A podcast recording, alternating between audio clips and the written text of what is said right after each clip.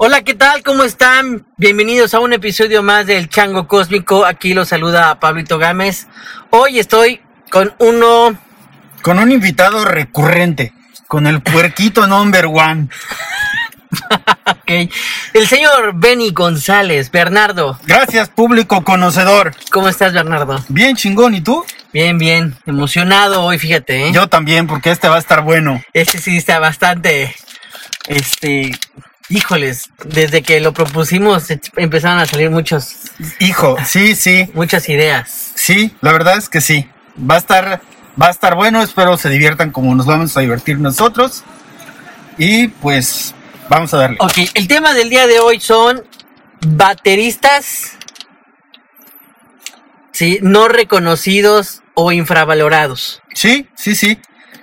Eh, hay muchos, muchos bateristas que ahora sí que gozan del Olimpo, de dioses y algunos de semidioses. Así es. Pero hay algunos que realmente hacen muy bien su chamba, hacen muy bien su trabajo, se aplican muy bien y destacan dentro del, obviamente, dentro de la banda, ¿sí? Porque pues, obviamente como banda, pues todos ponen su granito de arena, pero estos músicos realmente creo que rebalsan ¿sí? a los demás de alguna manera. Sí, no, real, hace, ah, me estaba yo acordando antes de venir Ajá.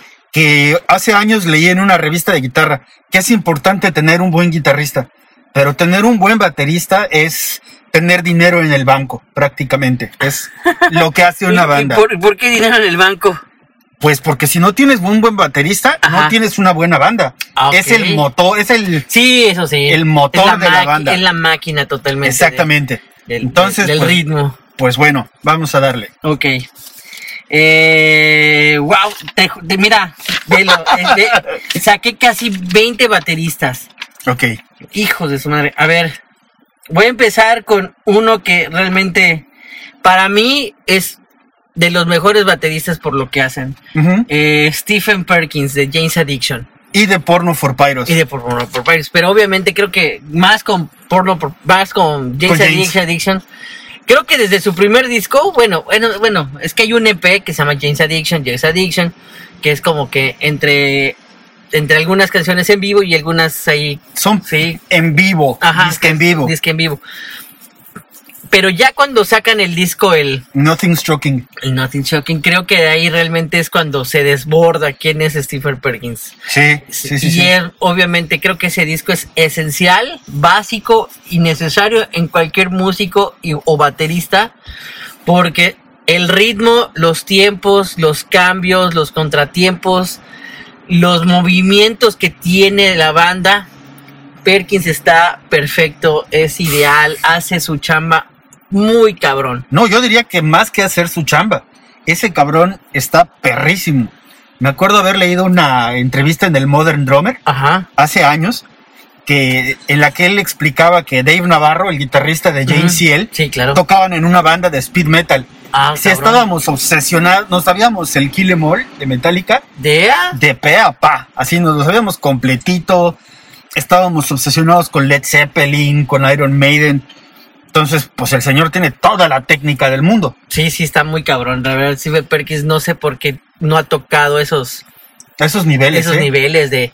Pero Steve Perkins es puta, de los bateristas más increíbles y más chingones y revolucionarios hasta eso, ¿eh? Porque Sí. estuvo en el momento necesario cuando nadie pele- le pelaba al grunge, ni todavía el grunge estaba un poquito por llegar. Estaba el glam, el air metal también. y de repente ya se estaba haciendo un movimiento ahí medio underground, subterráneo, que era obviamente el, Alternativo. el- el alternativo. James Addiction ya estaba llamando la atención. Sí, señor. Y dentro de esas llamadas de atención estaba el Steve Perkins atrás. Sí, con, con James. Y el, lo que hacen con, lo que hace con Porn- Porno for Pyros Ajá. es como muy tranquilillo, Ajá, pero sí. está, está bueno también. Solo en, en general Porno for Pyros no está tan loco como James. No, no, no. O sea, llevan un ritmo un poquito más, sí, menos con un tempo más relajado. Sí. Pero lo que hace esa banda, sobre todo en el segundo disco, fíjate. Ahí en el, no recuerdo cómo se llama, Tiba, Está bien, no. Ay, yo no me acuerdo. yo no me acuerdo. Pero qué buen disco también es ese. Aunque ya es un poco más alternativo, ya no tan agresivo, pero sí muy, muy, muy chingón. Sí, sí, sí. Bueno, am, como Pablito ya tuvo la bondad de, de chingarme uno de mis bateristas. este, a ver, bueno, pues yo voy con John Stanier. John Stanier, no, no sé cómo se diga. Eh, él fue baterista de una banda de Nueva York que se llamaba Helmet. El día de hoy toca con una banda llamada Battles. Ajá. De hecho, tú me habías dicho, ¿no, Pablo? Sí, Alguna claro. vez que es el que lo, en los Te lo únicos- presenté, de hecho, ese disco, primer disco de sí, Models. sí, sí, sí. Pero creo que tú me habías dicho que este que los únicos integrantes constante, que, constantes de Ajá. Battle son el baterista y Sí, sí, ¿qué y otro? y un guitarrista. Bueno, Stephen, no me acuerdo de qué, cómo se llama. bueno, yo a John Stanier lo conocí por Helmet Ajá. hace en el año de 1902 y este me voló la cabeza porque ya había yo leído de él y es un es un tipo que estudió percusión clásica Ajá. en la Universidad de Miami y no mames, tiene una pinche super Sí, técnica. sí, sí, sí. Es de verdad, si, si, si quieren hacerse un favor, búsquense un disco de Helmet que se llama Meantime. Yo me atrevería a decir que los cuatro primeros discos de Helmet, no he escuchado bien el Aftertaste y hace muchos años que no lo oigo, pero el Strapiton, el Meantime y uno que se llama Betty son de verdad indispensables. Es así, si se quieren regalar un rato de buena, de buena música, de buen metal alternativo, además, Además, Helmet es, Helmet. es un muy buen material. Y lo, lo chingón es que el guitarrista estudió jazz, estudió música clásica Ajá. y hacía este, composiciones rítmicamente bastante complejas. Y como si eso no fuera suficiente, el baterista, que sabía que era lo que estaba haciendo su jefe, le hacía cosas más locas todavía. Totalmente de acuerdo contigo. Entonces, Creo que es de- Helmet es de las bandas menos comprendidas de, de, esos ep- de esa época. totalmente, totalmente. Es de las menos comprendidas porque estaban un poquito o un pie este, más arriba que todo el grunge normal. Sí, sí, sí, sí, tengo Y, que y, este, y, y los sonidos que tenían eran más crudos y mucho más progresivos en alguna cosa, en la batería y en, y en la guitarra. No, en las, en las guitarras eran. Uf. Ahorita estoy empezando a descubrir cosas que hacía el guitarrista y está orate. Page Hamilton estaba loco. Pero fíjate que de este, este guitarrista también está, en- está en mi lista. También brincó precisamente después a Tomahawk con Ah, Mike claro, Patton. claro, claro. Y después la banda que obviamente lo, lo ha catapultado a, a- a ser más reconocido es Battles. Cra- Ya claro. tienen tres discos. Los tres discos realmente uno está más loco que otro. Realmente se pierden en, en el progres, en el progresivo. Es Es- una locura. se, se desprende mucha creatividad, describe muchos contratiempos, muchos cambios, puta, muy Rítmicos. sí, increíbles. La verdad es que escuchar un disco de Battles es realmente transportarse a otro, a otro nivel, a otro, a otro, puta, no sé. Otro universo, Sí, ¿no? Totalmente cosmos y realmente voltear todas las Mm, cosas. Usan, creo que manipulaciones de voces y Sí, no, no, está- no. El primer disco sí es una joyita. El segundo te voy a decir, te voy a contar algo. Del se- cuando el primer disco generó mucha polémica y obviamente llamó mucho la atención Claro. y después se les fue el, el vocalista. Pero como había llamado tanto la atención, Muchos mu- muchos vocalistas Se apuntaron. Sí, fueron los que dijeron, oye, yo voy, ¿te interesa? Yo, y pues, por ejemplo, hay uno, uno muy interesante, es Gary, Gary Newman. También fue ¿El uno de de los... Cars? Sí, ajá. Qué eh, cagado. eh, eh, este, can- cantó una canción para ese disco y así hay varios vocalistas que, que se inscribieron, llamémoslo de ese modo, Ajá. A, a continuar con, con el, el disco de Bodos. Y hay un tercero en donde ya nada más quedan dos integrantes, que es el, el guitarrista y el vocalista, el Baterista. baterista. Y también, no, no, no, o sea, aunque estos dos se ven como realmente, es ahí cuando se ven como, como el baterista es el que lleva realmente la, la, La banda. eh, la banda, ¿no? El ritmo. Porque todo lo demás, o sea, realmente las secuencias, las guitarras, lo puede muy bien trabajar eh, eh, uno solo. Órale. Oye, ¿y, y qué tal está Tomahawk? Yo, no lo, yo la verdad no les he dado el golpe. Es que es, es como una banda bastante alternativa. Sí. Es, es que bueno, Tomahawk está muy a la. O sea, después de que Fey No More truena, Ajá, Mike Patton empieza a traba- trabajar con Fantomas. ajá. Después de Fantomas, por ahí empieza a hacer los coqueteos con Tomahawk.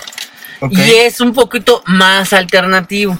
Ya no es tan rudo ni tan, tan pesado como Fey No More, ni mucho tampoco progresivo y, este, locochón como- y, y loco- ajá, locochón como este, Fantomas, Fantomas, pero Tomahawk es más alternativo, más accesible, pero tienen ese ese punch que, que lo catar- o sea que obviamente es asociado con Mike Patton. No, Sí, no. Si no tiene el punch, Mike Patton creo que no. No entra. No entra realmente. Sí. Hay una banda después que se llama ya para terminar esto que sí. oh, olvidé el nombre. Este. ah, sé. sacaron un, un EP y un disco hace poquito. Precisamente una de las tantas bandas de Mike Patton. Pero es así, este. Muy, muy buena. ¿No es Mr. Bungle? No. No, pues otra acaban de sacar el año pasado Sí, sí. también otro disco. Así que. ¿No será Dead Cross? Es Dead un, Cross, sí, es un claro. proyecto donde está con Dave Lombardo, creo. Ajá, sí, sí. Dead Cross se llama, exactamente, gracias. Y Sí. no, no, también es un discazazo, o sea, Sí, no, no. eh, ahí, ahí sí es hardcore, cabrón. Pero Uh, sí. pero cabrón, o sea, rudo. A- full. sí, sí, como debe de macharse. Sí. Bueno, pues ya está. Ok.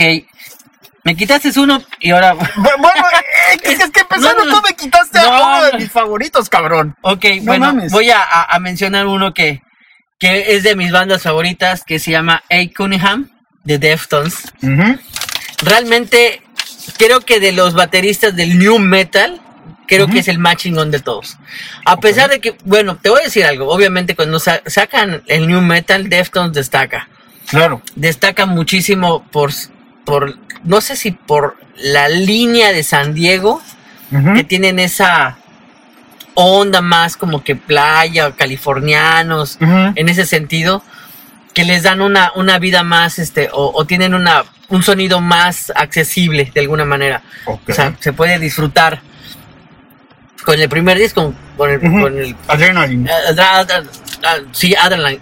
Y en el segundo disco, obviamente, se desbordan. Sí. Y es cuando agarran realmente la línea que los va a guiar al, Es más oscuro, ¿no? Sí, muy más pesado y en los ritmos más complicados. Y Sí. ya después de ahí es como que Deftones va metiendo más cosas y más cosas y bu- buscando como que mucha más este sonoridad y experimentación. Y es con realmente ahí como que todos trabajan para poder ensamblar eh, al e- el equipo, ¿no? Al, al grupo, a la banda. Dave Cunningham para mí es de los mejores bateristas de, de los últimos años.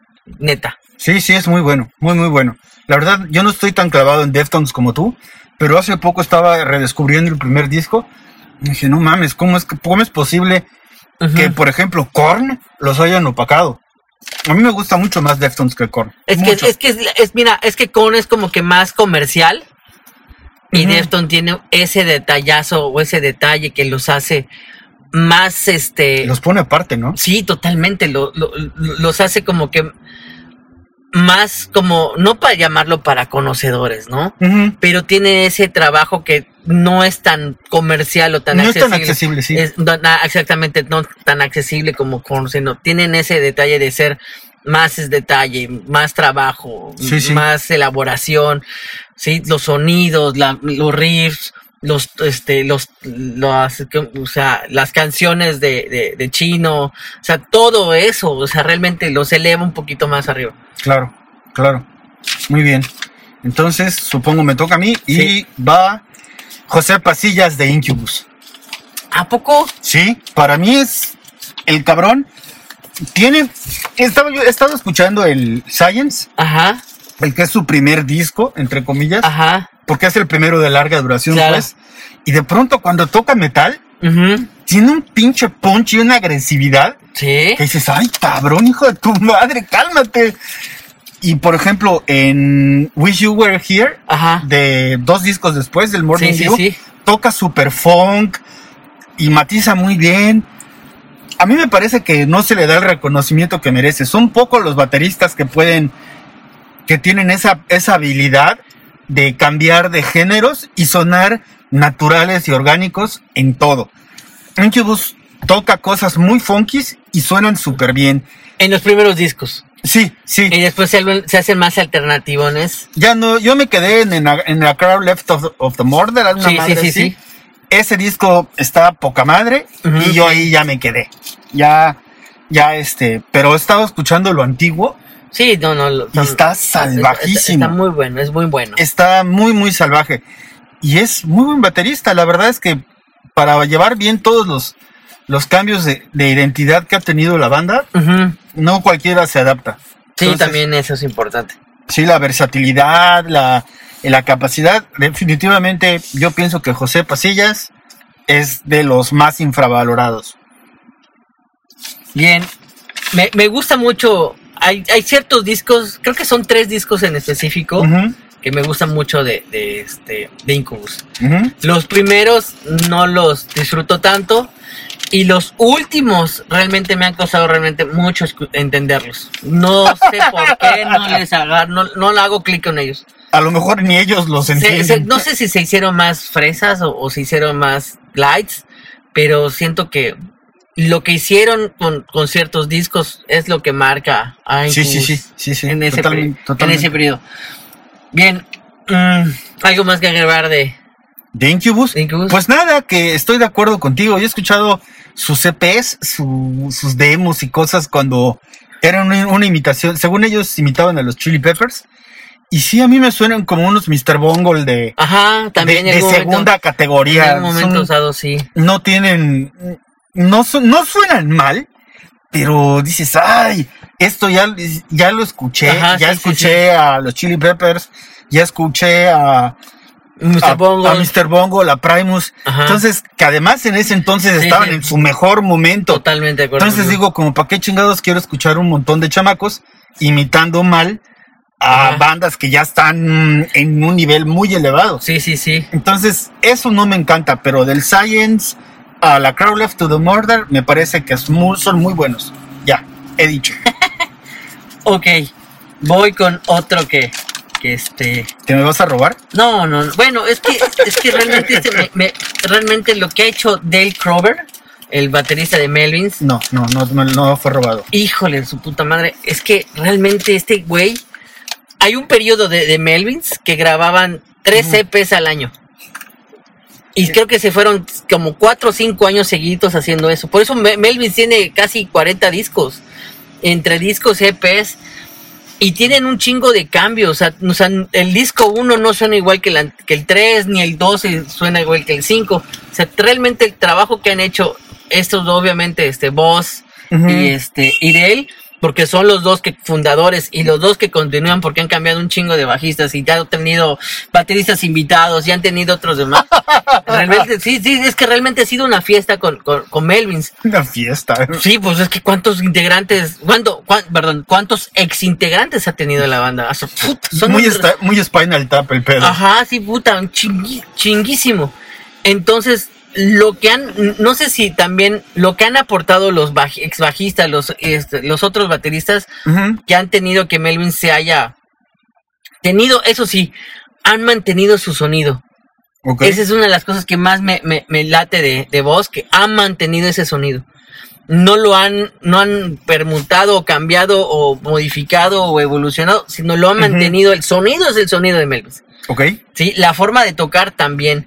Y es una forma que Melvin, que, que este güey de él, ha llevado a Melvin eh, precisamente en ese, en, e- en ese punto de no llegar, que es como, como la consecuencia de que no llega al nivel de Ujú. rock, super rockstar, Ajá. ni tampoco lo mantiene en un on-ground. O sea, es de él y es el estilo y la forma de Melvin, porque ahí está, ahora sí que etiquetado, sello, ¿no? está el sello, está la firma, está el, el- la, la- la, este, el sonido, la forma de la técnica, la forma que este güey toca. Ajá. Realmente para mí, Dale Crover, puta, eh, perdón, es Dale Crover, hace un trabajo maravilloso en, en Melvins. Ok. No, yo la verdad nunca me he clavado mucho con los Melvins, pero sí he escuchado cosas muy, muy buenas de ellos.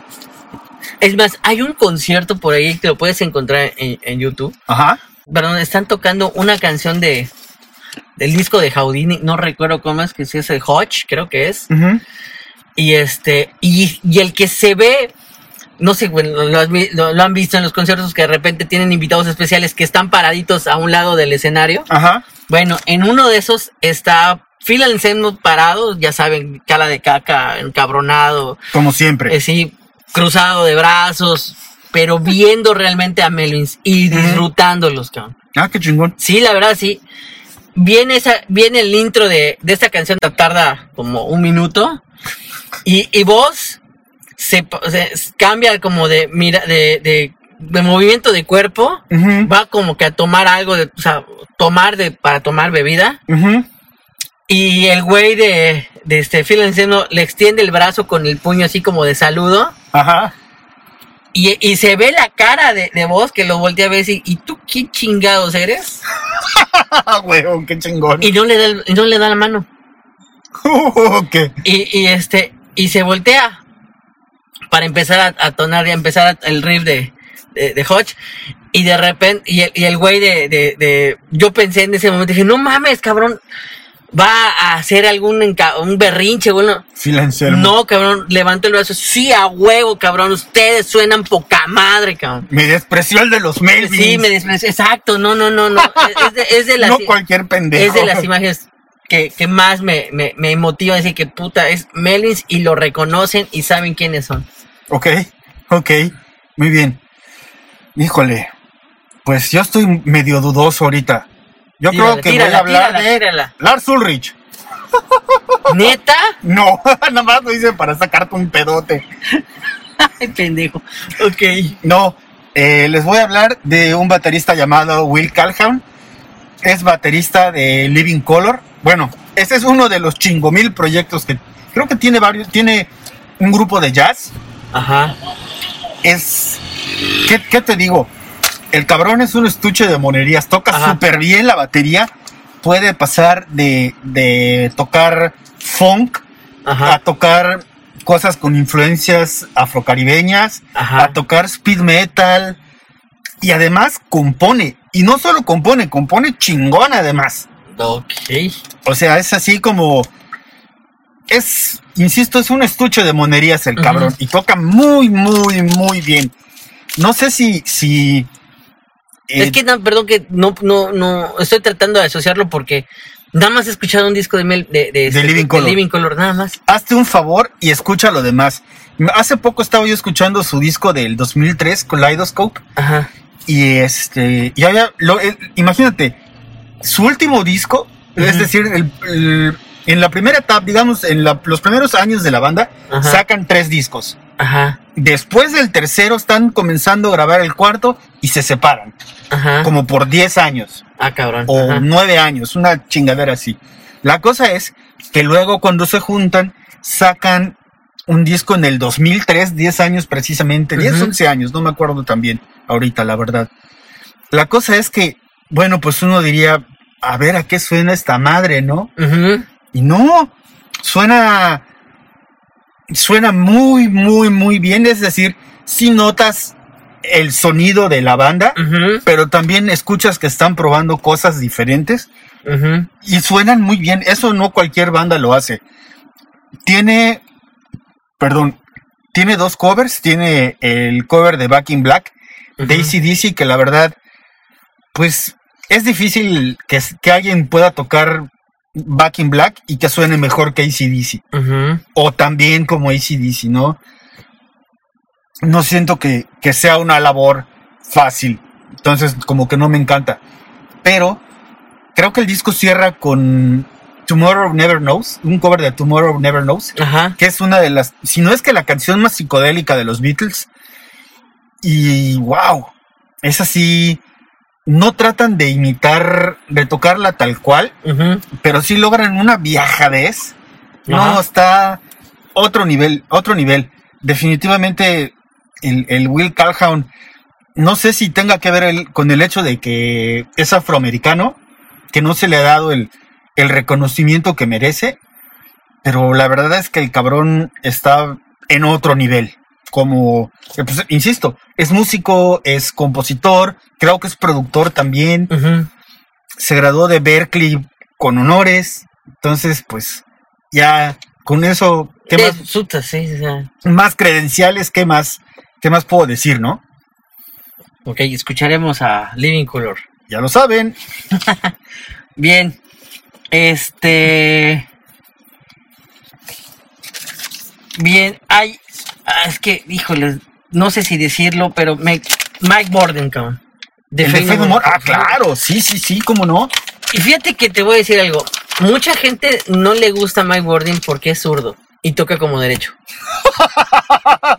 Qué pretexto más idiota. De verdad, eh, una de las cosas que ahorita que estuve haciendo mi lista, una de las cosas que más leía es de que precisamente una de las cosas que no es como que no toca como zurdo, sino toca como derecho.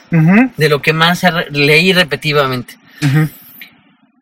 Obviamente, si tienes que escuchar a Fey No More, hay que darle ahora sí que un plus más, porque es de las primeras bandas, sino que la primera que combina precisamente el rap con el metal. Obviamente estoy hablando antes de, de que estuviera Mike Patton en las vocales. Se me fue el nombre del vocalista original. Chuck Mosley. Chuck Mosley, es verdad, que también ya, ya falleció hace unos años. Pero desde ahí, desde que estaba Chuck, esa combinación de lo que hablábamos precisamente de los como de Incubus, ¿no? Que combinaban funk, combinaban metal, combinaban un poquito tipo blues, un poquito de jazz, un poquito de De eso, un rap. de rap. Todo eso es de los muy pocos músicos que pueden hacer esos cambios rítmicos en una canción y en un disco y en vivo sonar cabroncísimo porque no es no es no es que no sea fácil o difícil sino que el sonido se mantenga en- de un disco a una cosa en vivo Lo hace supernatural. Yo y, doy de- fe de y ello. después y No More fíjate que, que de las que, no yo digo que fue en la transición de que se está muriendo ya Fate No More Ozzy se lo lleva Sí, como, sí, baterista de Ozzy este Jerry Cantrell Sí, en, lo, su, en su segundo disco se lo lleva también. ¿Y sabes quién fue el, ba- el bajista de ese disco? Ay, Robert Trujillo, el de ah, Metallica es ahora. verdad, claro, claro. Sí, sí. Es que me parece haber leído que no sé si en el primero o en el segundo de Jerry Cantrell Ajá. toca también Norwood Fisher, el bajista de Fishbone.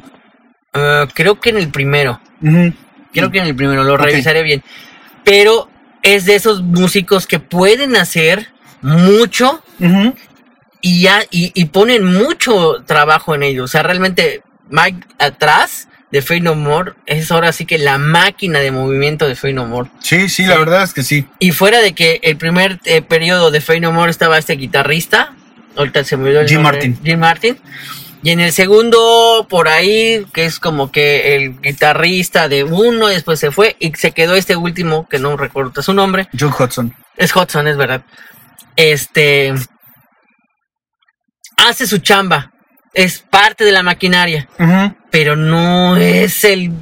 ah, no, no sé qué pasa de repente. Pero realmente es Mike Borden y este. Bill.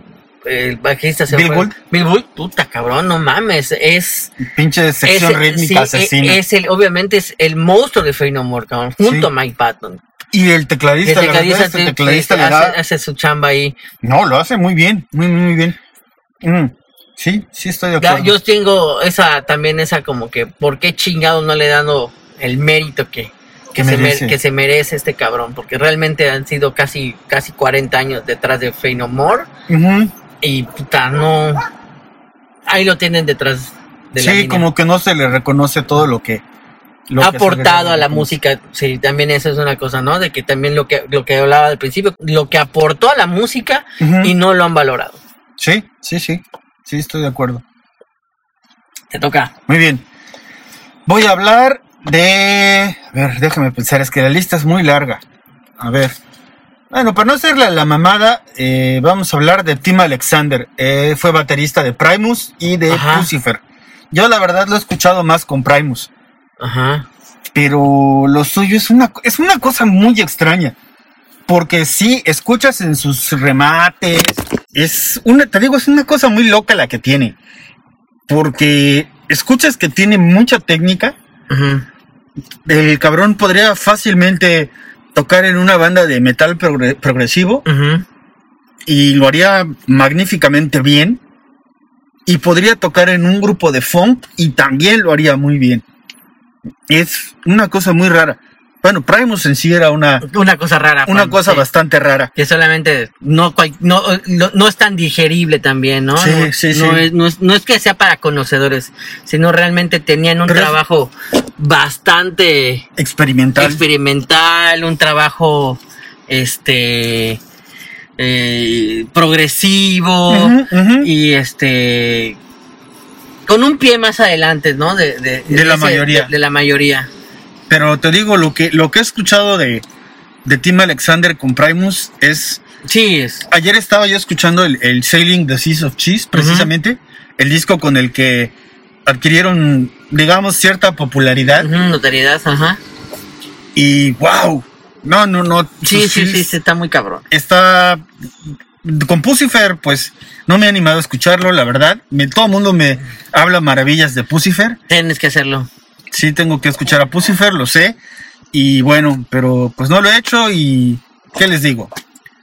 ya va. Bien. eh, otro de los que me laten mucho es Tony Ramón. Ok. Tommy es el primer baterista de, de Ramones. Ajá. Ramón en sí, como de lo que yo he leído e investigado, es de que obviamente Tommy entró la batería porque los bateristas que estaban haciendo como que el casting o estaban haciendo prueba no daban el ancho.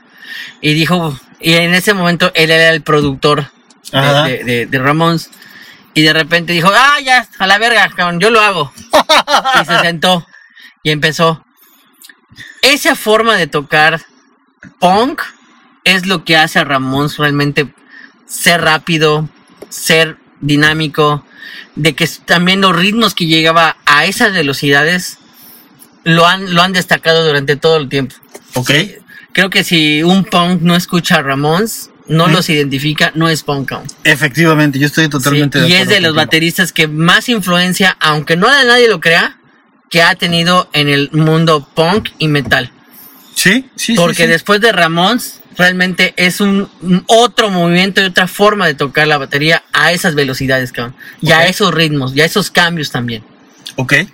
Sí, sí, pues realmente es muy poco lo que puedo agregar a lo que tú dices de del señor Tommy Ramón. Y sí, pues, los Ramón son como un pinche tren Ajá, sí. sí.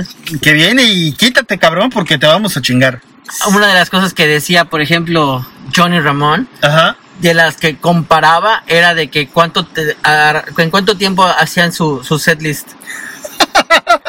Esta noche hicimos una hora quince. Y, se, y lo decía, "Ah, vamos muy lento, tenemos que hacerlo en una hora cinco.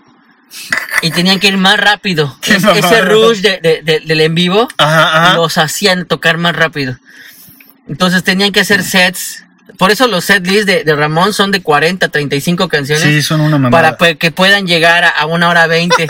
Porque eso es una de las cosas que, que pasaba y precisamente una de las personas que hacía que eso funcionara a esas velocidades era, Era Tommy. era Tommy. Claro. De, de bajar de un minuto, de una hora 15, bajarlo a una hora este cinco minutos con las mismas 24 canciones de noche. Ajá. Y obviamente en un tour, o sea, no, o No, sea, no cualquiera. no cualquiera se chingaba a esas velocidades. cabrón. Claro, claro. Sí, sí. Sí. Muy bien. Es que no me estoy acordando del apellido del baterista del que quiero hablar, pero sí sé muy bien de quién es. Si, si quieres, adelántate. Te, te ¿Uno cedo- más? Te cedo el turno, porque ahorita el que va a ser chafa voy a ser yo. Pero no te preocupes, no voy a tardar nada. Eh, Bien, voy a hablar de uno que este estábamos escuchando antes de empezar este desmadre. Alexander Sowinski, al- no sé pronunciarlo correctamente, pero es el baterista de una banda que se llama Bad Bad Not Good. Ok. Sí, ya sé que no es metal, ya sé que no es rock, ya sé que no es No, no, no está bien. Son unos chamacos, bueno, lo digo chamacos porque son como 10 años menores que yo, y su primer disco lo empezaron a hacer creo que a los 19 años.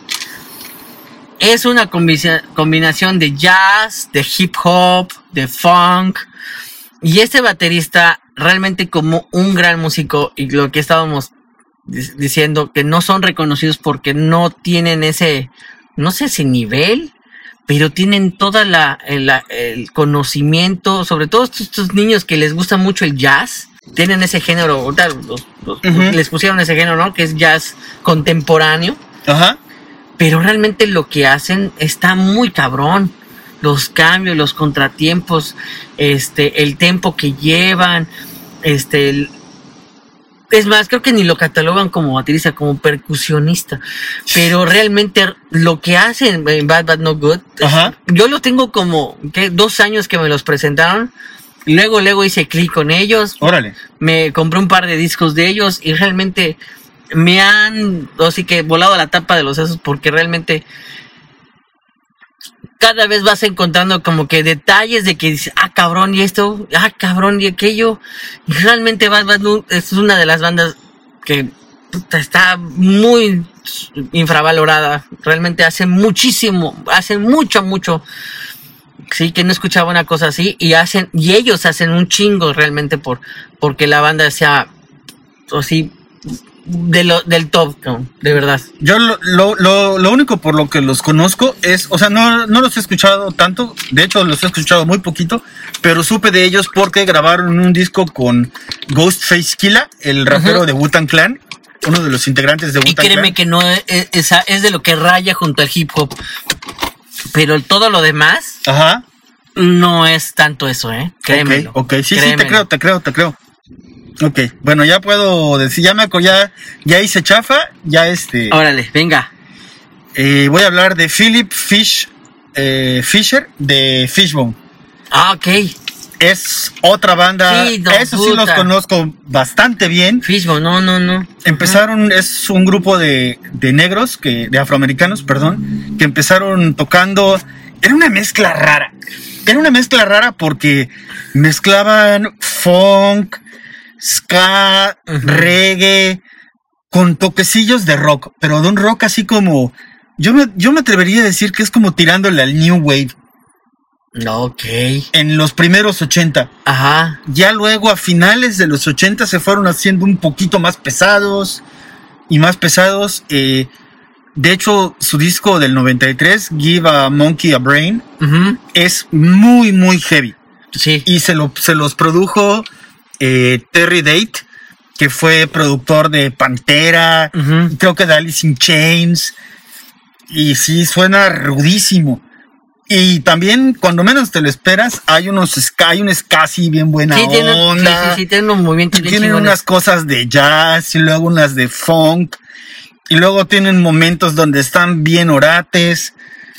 Está, hace uno, hace creo que como, hace unos años, no me acuerdo, vi en YouTube una entrevista de, de un este, de una cantante, no me acuerdo ahorita su nombre, pero es una anécdota que me da mucha risa, que este, que esta cantante estaba buscando un baterista Ajá. y fue a hacer prueba este el de Philip Philip Fish y este y que la señora estaba bueno y este qué que vaya que todos no señor Fish aquí tiene usted esto que, que lo trataban con mucha reverencia no Ajá. que ella estaba así como un poco escéptica lo, lo veía y Ujú. decía "Pues, que este güey qué quién es qué y agarra y este y le dice, no, pues es como es el baterista de Fishbone y la chingada. Y ¿eso es Fishbone qué? Y le ponen un ska que es una, es una mezcla de ska con jazz. Esa rola se llama Party at Ground Zero, que es buenísima. Es técnicamente es complicada. Tiene unas armonías vocales, unas cosas ahí como medio Frank Zappa. Y, y que la señora esta se quedó así, "Oh, está buenísimo esto. ¿Y cuántos años tenías cuando grabaste? grabaste? Le preguntó el baterista. Ah, tenía yo como 15.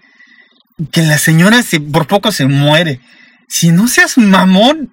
Y ya entendió por qué todo el mundo lo trataba así como, no, señor Fisher, aquí tiene, eh, señor Fish, este, aquí tiene sus baquetas, está usted, le quedan bien los platos, está así, un, haz de cuenta como si fuera un, una estrella de rock importantísima. Ajá. En esa sesión todo el mundo lo trataba, sí señor, pase por acá. Y, insisto, es un baterista con técnica. Hijo, eh, tiene muy buena técnica, tiene mucho swing. Ujú. Puf, eso es importantísimo. Eh, y bueno, pues si pueden escuchar a Fishbone, háganse un favor. Hagan, escúchenlos, de verdad, muy, muy, muy buena muy recomendables. Fíjate que una de las cosas que, de las que más conozco de Fishbone es precisamente los inicios, Ajá.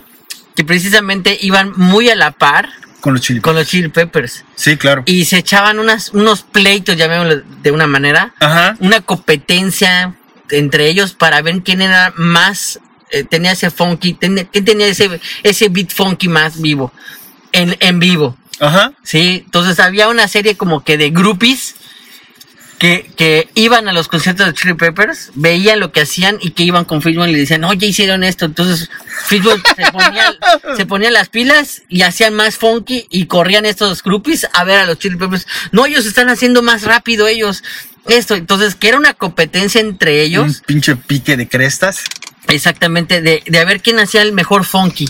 Y Ajá. eso fue al principio porque obviamente lo que querían en ciertos momentos, este, los dueños de los bares, antros o estos Ajá. lugares donde tocaban precisamente era que, que vaya más gente y precisamente por eso empezaron a destacar más los, los Chili Peppers haciendo más pendejadas ¿Sabes en qué? vivo.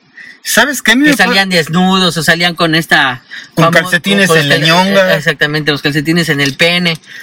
Eso precisamente hace que, que este, que ese tipo de como que pendejadas hacían que los Chili Peppers destacaran más, pero es de las, de las, de los, digamos, pleitos que, que ha existido en, entre los Chili Peppers y, y Y Fishbone. No, por ser más, no comerciales, para, obviamente para tener más espectáculo. para ver quién hacía más, quién le hacía más a la mamada.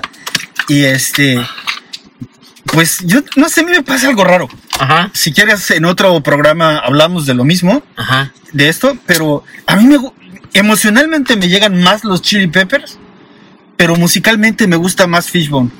ok. Está muy raro, muy raro, pero tengo eso. Y eran, hay rolas de Fishbone en la que Flea toca la trompeta. Ajá, sí, sí. o claro. hay rolas de los Chili Peppers Es en que la lo que digo, se conocen entre ellos y saben como que lo que- quién es quién. Sí, así es. Bien, voy a a continuar con mi lista aquí. Híjoles, es que ya esto ya me da, no me des que eh, Stephen Morris. Stephen Morris fue el baterista de Joy Division. Ok. Y después obviamente cambió a, a New Orleans. casi me- realmente era el- como que el mismo equipo, nada que cambiaron de camiseta después de la muerte de, Ajá. del vocalista de, de Joy Division.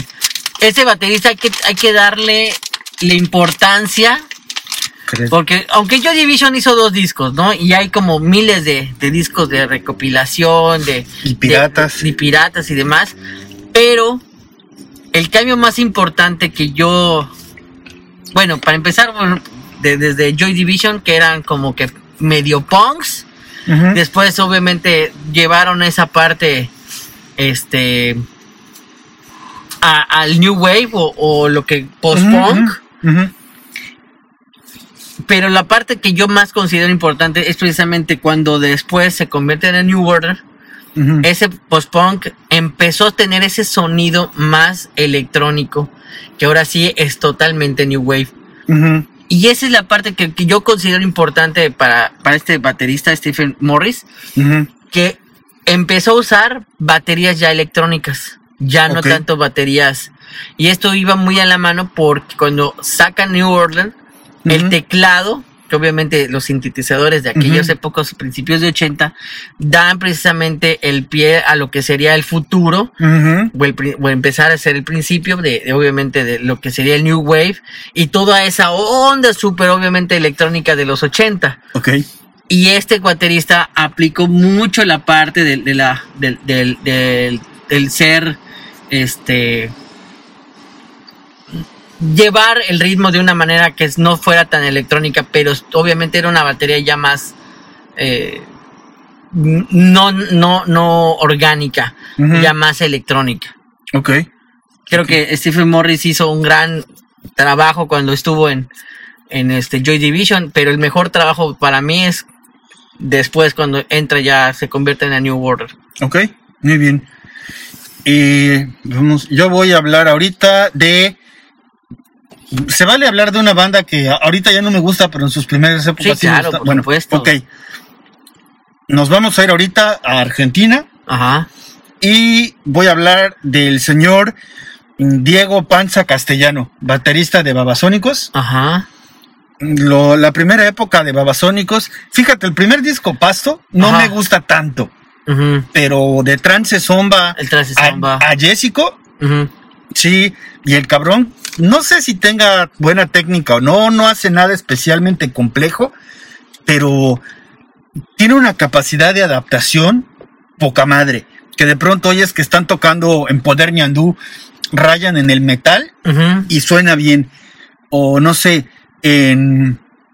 ¿Qué te gusta? En Shiva Baby empiezan así como medio trip hoperos. Imagínate, cuando Portishead todavía no eran especialmente populares. Babasónicos ya estaba acercándose a eso. Y de pronto paran y tocan funk y suena muy bien tocando funk.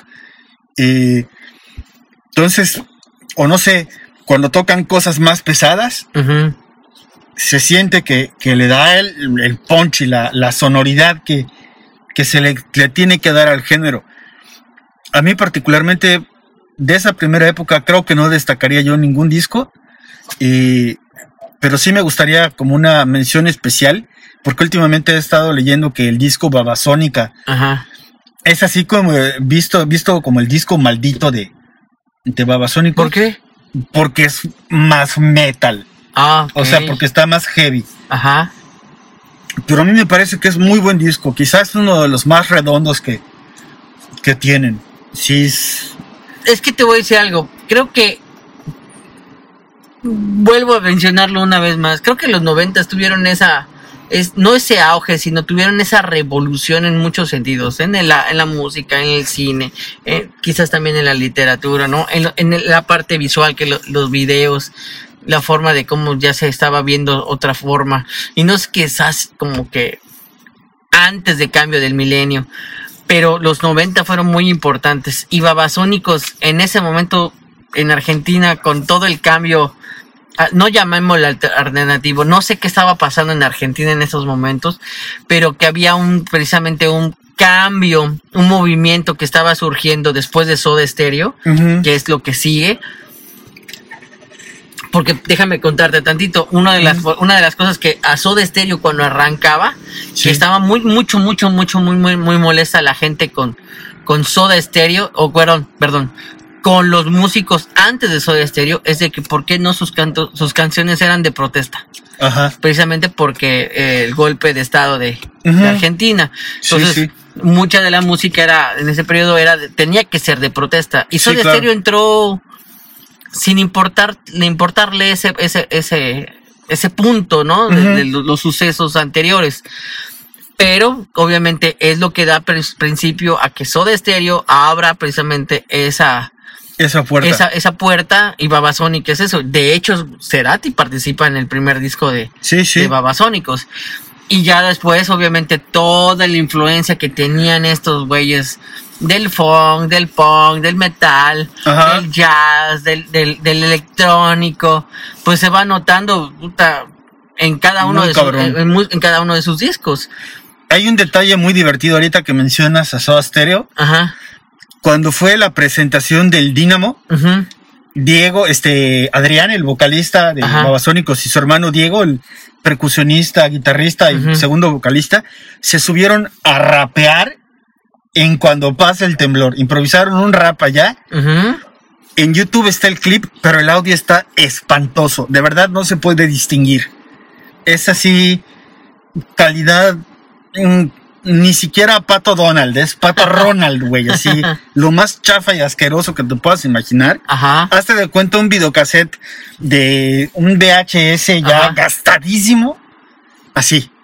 A ese Órale. nivel de, de mal audio, mala imagen. Y es una pena que no haya como una filmación mejor. Debe ser bastante divertido. Pues para ese entonces, ya este.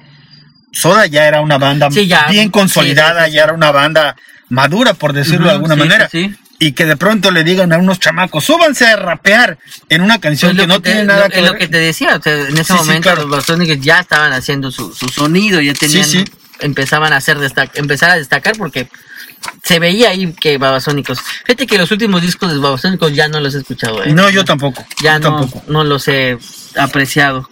Sí. Bien, eh, Voy a hablar de otro baterista mexicano, ahora sí un baterista mexicano. Ok. Tú corrígeme si estoy mal.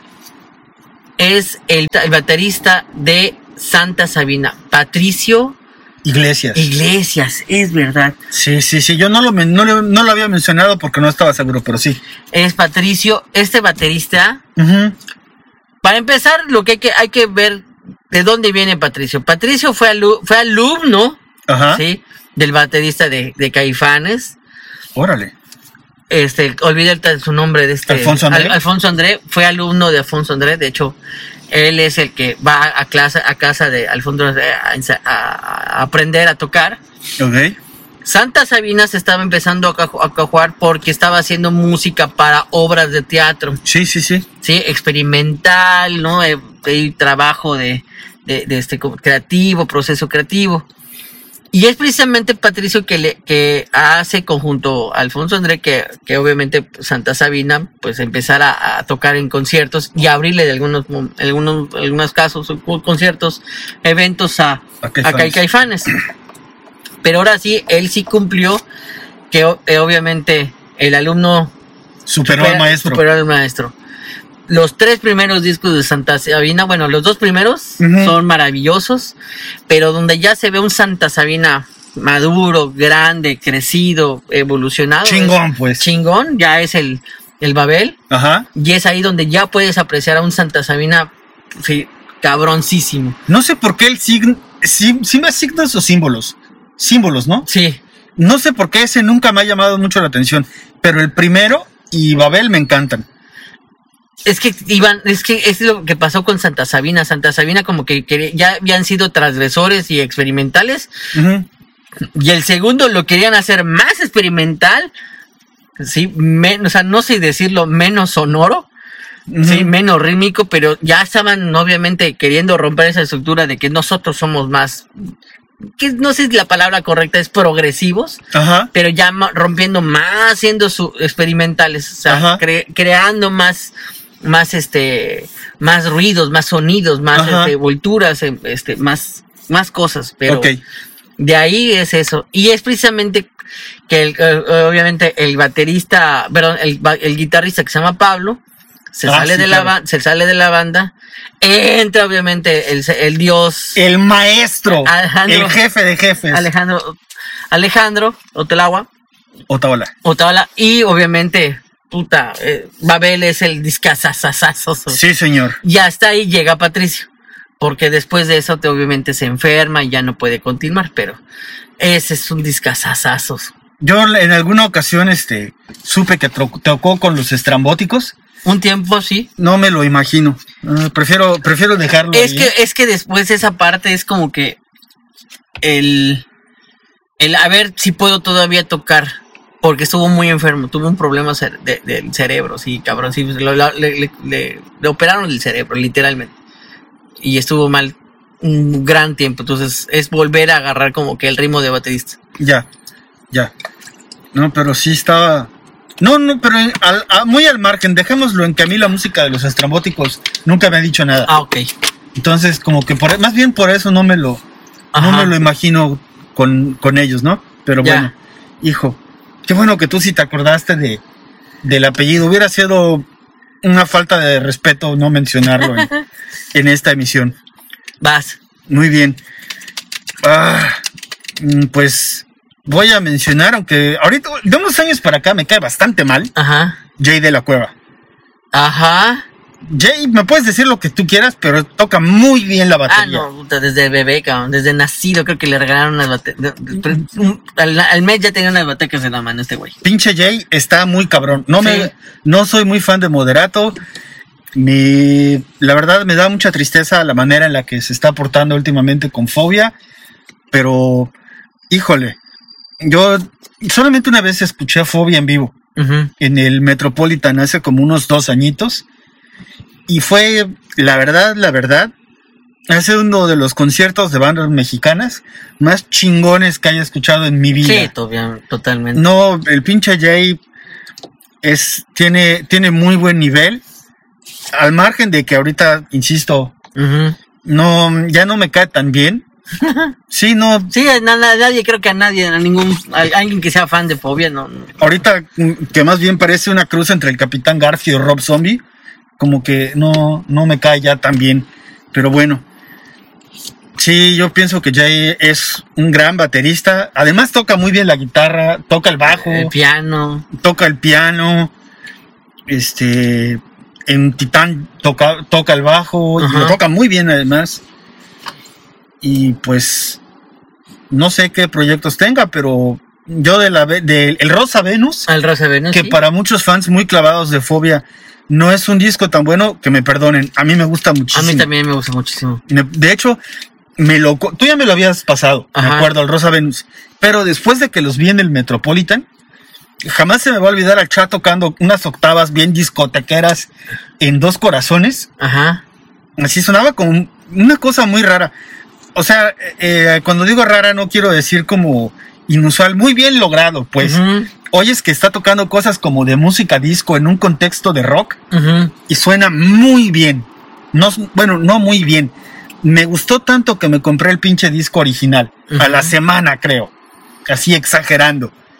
Fue un conciertazo, de verdad. Y pues mm, Jay fue una parte muy importante de, de Fobia. De ese disco. Sí, así es. Así es. de ese disco. Ok. Eh, voy a mencionar al siguiente, al- al- a los siguientes. Sí, aquí voy a hacer un- una chafa, perdón, de verdad. Híjole. Y es porque están en el momento que tienen que estar estos bateristas con Queens of the Stone Age. Oh, El, el primero, obviamente, es Joey Castillo. ¿El que fue baterista de Ozzy? Sí. No, no, no, no, ese es otro. Ese es Randy Castillo. ese es Randy Castillo. No, no. Tienes no. razón, tienes razón. Joey Castillo, ay, pues no me estoy tratando de acordar que qué banda salió, pero son californianas o algo así. No recuerdo. Pero llega a Queens of Stone Age. Ajá. Obviamente llega Ujú. después de que estuvo Dave Grohl en la batería de con, con este Queens. Ok. Yo te voy a ser sincero, y de verdad. El primer disco de los Queens lo escuché en su momento, Ok. pero no me atrapó. Ok. Sacan el segundo disco, que es el, el, el R, el azul. Ajá. No, no lo, la verdad no lo escuché. La, escu- la canción que escuché de ese disco no me interesó, o sea, no, no cuajé, Ajá. o sea, mucho menos. Después obviamente vino Queens con un super punch porque Dave Grohl entró a tocar con Queens of the Stone Age. Ajá. Todo el mundo así, wow, alucinado. Y fíjate que de ese disco, del, del- de este rojo, no, la verdad, la que No One Knows es la que menos me gusta. Ok. Todo lo demás, el pinche es un pinche discazazazo. Ok. Y la neta, no lo escuché por Queens, por, por Dave Grohl. Lo escuché porque obviamente ya era como que todo el mundo lo escucha. Ok, vamos a escuchar que suena esta madre. Y realmente me atrapó. Ahí sí, la verdad. Y después, cuando ya veo a Queens Stone Age en vivo, Ajá. sin Grohl, Uh, uh, mira qué bien. es, dije, puta madre, qué buen baterista este, este, ¿cómo se llama? Puta, ya después averigué que se llama Joey Castillo. Y la verdad, muy chingón. Después de este guitar este baterista que se va, se termina creo que el contrato, te- creo, que graban tres discos con él, entra un cabrón que se llama John Theodore, que es el baterista de Mars Volta. Órale. Este cabrón está realmente muy cabrón. Realmente. Pero yo siento que ahorita ya no lo han aprovechado como debe ser. Realmente hace bien su chamba de los discos o de las canciones de anteriores. Ahorita el último disco de Queens, la verdad, no. Pero el baterista, este John Theodore, Mars Volta, es una chingonada. Ok, ok. Yo como casi no he escuchado los Queens, pues realmente no, Ajá. no este. Pues es que están catalogados como Stoner. Stoner, sí, sí, sí, eso, eso, es- eso es lo que sé, pero, pero no, no me llaman tanto la atención, la verdad. Eh, Saca tu chafa. ¿Qué chafa? Yo ya la hice, ya, la- ya hice chafa. Pero sí me estás dando ganas de hacer chafa ahorita. Porque voy a mencionar a dos, fueron dos bateristas de la misma banda. A ver. Primero, Jack Irons. Ajá. Híjole, es casi una, es casi una tri- triple chafa. ¿Por qué? Ajá. porque Jack Irons fue baterista de los Chili Peppers. Ajá. El disco que grabaron con el único disco que grabado- grabaron los Chili Peppers originales, Ajá. The Uplift Mofo Party, de verdad es muy bueno. Muy bueno, sí. Todavía tiene como que hay cosas que no terminan de amarrar, pero híjole, hubiera, hubiera estado bien chingón Ujú. escuchar a dónde hubieran llegado si hubieran si Hillel Slovak hubiera vivido y se hubiera quedado Jack Irons. Claro. Hubiera estado bien interesante, porque ese disco es muy bueno. A diferencia del primer disco de los Chili Peppers que no me gusta ni No, un poquitito, no, no, es horrible. Sí. Este, ya cuando cuando se es que sacaron a la banca ahí. Realmente se les va uno, se les va el otro. pues, ¿Qué hacemos? Pues ya. Sacan a la banca. trae a Juanito que está desocupado hoy. Exacto, sí, exacto, exacto. y este pero con con Hillel Slovak y con y con Jack Irons que además bueno pues Jack Irons ya es soy admirador cautivo de, de- del señor porque también tocó con Pearl Jam pero eso hoy no lo vamos a, a dar pro- más Ajá. seguimiento y también está Chad Smith porque también fue de los Chili Peppers Ajá. Son dos estilos muy diferentes. Me pare- yo me atrevería a decir que, que Jack Irons es un poco más elegante, un poco más, Sí. más fino. Ajá. Y Jack Irons es como un pinche leñador detrás de. Como que pongas a Pedro Picapiedra, le des unas maquetas y le digas, así es como se pegan los tambores. Pero también es muy bueno. De hecho, bueno, para quienes no sepan, eh, ¿De quién estás hablando? de, de Chad Smith, Ajá, ok. el máximo, eh, él fue el baterista con el que los Chili Peppers alcanzaron su máximo punto de, de popularidad. Insisto, insisto, era un quizá un baterista más primitivo, pero pero eso no le quita que fuera muy buen baterista, que es muy buen baterista. muy eso. La verdad, mis discos favoritos de los Chili Peppers lo- los han hecho con él en la batería. Sí, sí, sí, sí. Si no, no. Si hablar de Chad Smith, pues, te voy a decir algo. Este, aquí voy a, a mencionar algo que no quería mencionar. Pero sí, él está en la lista de los rockstars bateristas de todos los tiempos, mejores bateristas de todos los tiempos. Yo por eso no lo he tocado. Ah, ok, pues. Pero realmente Chad Smith es un gran baterista. Lo platicaba con un, un amigo por ahí y estábamos hablando que el tiempo que, o el, el tempo que maneja del tres cuartos Ajá, y el juego que pasa o que hace dentro de esos tres cuartos, ajá, puta, es único, cabrón. ok. Porque es de esos baterías que lleva un ritmo Ajá, y dentro de ese ritmo llevan otro ritmo. sí, está muy loquito. eh, sí, sí, sí. Y, y ese ritmo viene en, la, en, la, en las cimbas o va en, en algún tombo, en el, precisamente en, la, en, la- en- alguna caja. No, no, no, no, no, este cabrón. Magic Johnson de, del Mother's Milk Ajá. es una de las canciones más estúpidas y más divertidas que haya escuchado en mi vida. Sí, sí, Sí, es buenísima. Es una cruz ahí de funk con punk, pero pasadísimo de, de vueltas, loco, simplemente loco. Y este, pues, ah, pues me estabas hablando de Dave Grohl, Ajá. anécdota aparte que me la recordaste. En la época en la que este Jack Irons ya estaba tocando con Pearl Jam, Ajá. Estaban, se- pues el Dave Grohl se fue de vacaciones a Australia, ¿no? Creo que fue en Australia. Y Pearl Jam estaba tocando. Y Jack Irons tenía una tendonitis marca llorarás Ajá. y no podía tocar. Le, le dijeron, este, le dijeron a este, a Dave Grohl, ¿sabes qué? No, Jack no va a poder tocar esta noche. No seas, no seas cabrón, tírenos paro y toca tú la batería. Y que el Dave Grohl se estaba cagando de miedo. Decía, ya hacía años que no tocaba yo la batería. Dice, pero bueno, pues me la voy a, me la voy a rifar, ¿no? Y se subió a la bataca y que fue una locura. Sí, está, esa anécdota es loquísima. Ya, basta de mí. Ok. Este. Voy a hablar ahorita de Josh Freeze. Ok, ok. Obviamente a Josh Freeze se le conoce por Upper Ajá. por Nine Inch Nails.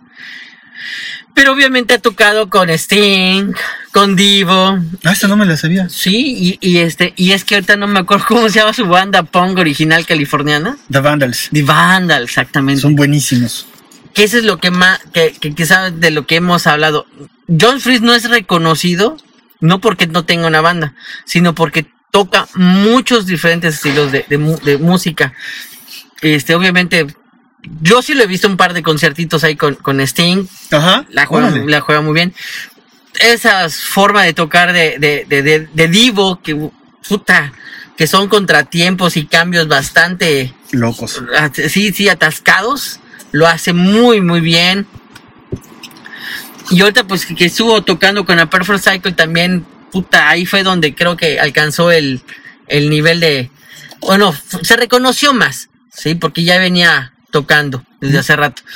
Pero ahí es donde obviamente se, se muestra como un, un- es un gran baterista. Los tiempos, los contratiempos, los, los juegos de, de tiempo que maneja, puta, no, está muy cabrón. Josh Freeze es de mis bateristas más favoritos. ¿No estuvo un tiempo en Guns? ¿O, o iba a estar en Guns? Ah, también estuvo un ratito en Guns, sí, sí, sí. Sí, sí. De hecho, fíjate que en, en- en los créditos Ajá. aparece él, creo que se, de todos los bateristas que pasaron a, a- a- con Guns Roses en ese disco de, de Democracy. Ajá, Chinese Democracy. Sí, eh, precisamente es el, el baterista, uno de los dos bateristas que reconocen ahí es Josh Freeze. Just Freeze. Y también creo que en la época en la que se salió Dave Abrucis de Pearl Jam, Ajá, alguien, de la banda lo estaba manejando como uno de los candidatos órale. para entrar. Sí, muy bueno. La verdad es que, y a mí de banda les, he escuchado uno o dos discos, pero me gustan mucho. Es hardcore melódico Sí, sí, sí. californiano, muy divertido. Sí, sí, muy divertido y muy bien hecho. Sí, Buena elección, buena elección. Este, vas, te toca. Ok, bueno, ya que estamos en el hardcore, yo voy a mencionar a un baterista llamado Earl Hudson. Es baterista de una banda legend En este caso, la expresión legendaria no es ninguna exageración. Aplica sí porque sí. De una banda que se llamaba o se llama, no se sabe bien cuál es el estado ahorita, Bad Brains. Está en mi lista también. Qué gran baterista, ¿eh? monstruoso, monstruoso, de verdad es, hijo, es una, la historia de los Bad Brains es muy loca porque era un grupo de, de que tocaba jazz, funk, rock Ujú, y se llamaba Mind Power. sí. Pero que un amigo suyo llegó y les dijo, miren, escuchen esto. Y les puso a los Sex Pistols, les puso a los Ramones, les puso a los Damned. Y dijeron, no mames, ¿qué es esto? Está bien chingón. Dijeron, hermano, vamos a tocar este punk nosotros también. Pero pues ya con la, la capacidad técnica que te Ajá. da tocar jazz, pues ya podían hacer cosas mucho más complicadas que los grupos de punk Ujú, sí. de ese entonces. Pero ahí no, ahí no muere la cosa. no, ahí no muere la cosa. Eh, un día se van a escuchar a Stanley Clark, un gran bajista, y cuentan ellos que pues el, el bajista, Darrell, quería un autógrafo de Stanley Clark y que Stanley Clark fue muy, eh, muy arrogante y que los, los trató muy mal. Los mandó a la chingada y este here- y eh, curiosamente en esa gira Bob Marley le estaba abriendo a Stanley Clark. Entonces los Bad Brains, los nacientes Bad Brains, dijeron, ah, pues chingue su madre, vamos a quedarnos a escuchar al, Al Bob Marley. a- al abridor. Y escucharon el reggae por primera vez y dijeron, no mames, ¿qué es esto? Y como si el hardcore que, que tocaban no fuera lo suficientemente complejo, decidieron tocar reggae también. Sí, sí, sí, es el cambio de discos. En, ve- en vez de, de baladitas, los señores tocaban, eh, tocaban reggae y lo tocaban muy bien. Muy cabrón, sí. Todo hay que decirlo. Tristemente es... Deberíamos hacer un especial, de especial Ujú. de bandas infravaloradas. Y yo creo que los Bad Brains estarían Totalmente de acuerdo. obligatorios. Sí, sí, obligatorios. sí, básicos, cabrón. Sí, sí, sí, no. El, Y es también de los que, que los que se creen punk, que Bad Brains no debe estar en ese. Es si no los conoces, si, no, si eres punk o hardcore y no conoces a los, a los Bad Brains, no eres, mal, sí, reprobado. No, eres de esa banda. sí, sí. no eres parte es. del género. Así es. Fíjate que yo los escuché desde la, desde un poquito después de, de, ter- de- bueno, antes de terminar la secundaria, estaba en tercero de Ajá. secundaria. Ajá. Y empezaba, y es cuando empecé yo a buscar como que bandas. Porque, porque en ese tiempo empezaba a escuchar a Sepultura, empecé a escuchar a, a este, ¿cómo se llama? Megadeth, a, Metallica ya en ese periodo. Claro. Y no sé cómo llegó a mis manos precisamente un disco de Bad Brains. Que obviamente me dijeron, no, escucha esto. ¿Quieres escuchar velocidad? Escucha esto.